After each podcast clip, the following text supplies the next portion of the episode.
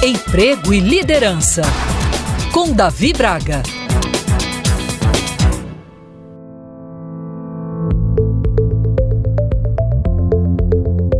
Se você ainda não foi abordado por uma empresa ou headhunter, o famoso caça-talentos, para uma possível nova posição, com certeza será. E claro, se você aceita participar de um processo seletivo, isso já diz muito sobre o seu atual momento. Afinal, se você está muito bem onde está, com visibilidade de crescimento, constantes desafios e um bom pacote de remuneração, não faz o menor sentido participar de um processo para um novo emprego. Agora, se você é o candidato escolhido para a nova posição, a minha dica é que você nunca aceite uma contraproposta da atual empresa em que trabalha. E sabe por quê? Porque valorização é importantíssimo. Me intriga saber que a empresa esperou o seu pedido de demissão para aumentar o seu salário, sabendo que você está entregando resultados. Pesquisas apontam que pelo menos 85% das pessoas que aceitam a contraproposta acabam ficando em média por apenas seis meses. Até porque, ao aceitar uma contraproposta da atual empresa, esteja certo que a sua credibilidade ficará arranhada, seja na atual organização ou mesmo no mercado. E quer saber? Lembre-se que credibilidade tem a ver com reputação, algo muito importante no ambiente corporativo. Por outro lado, usar uma proposta de um novo emprego ou o famoso leilão para pressionar a empresa a obter um aumento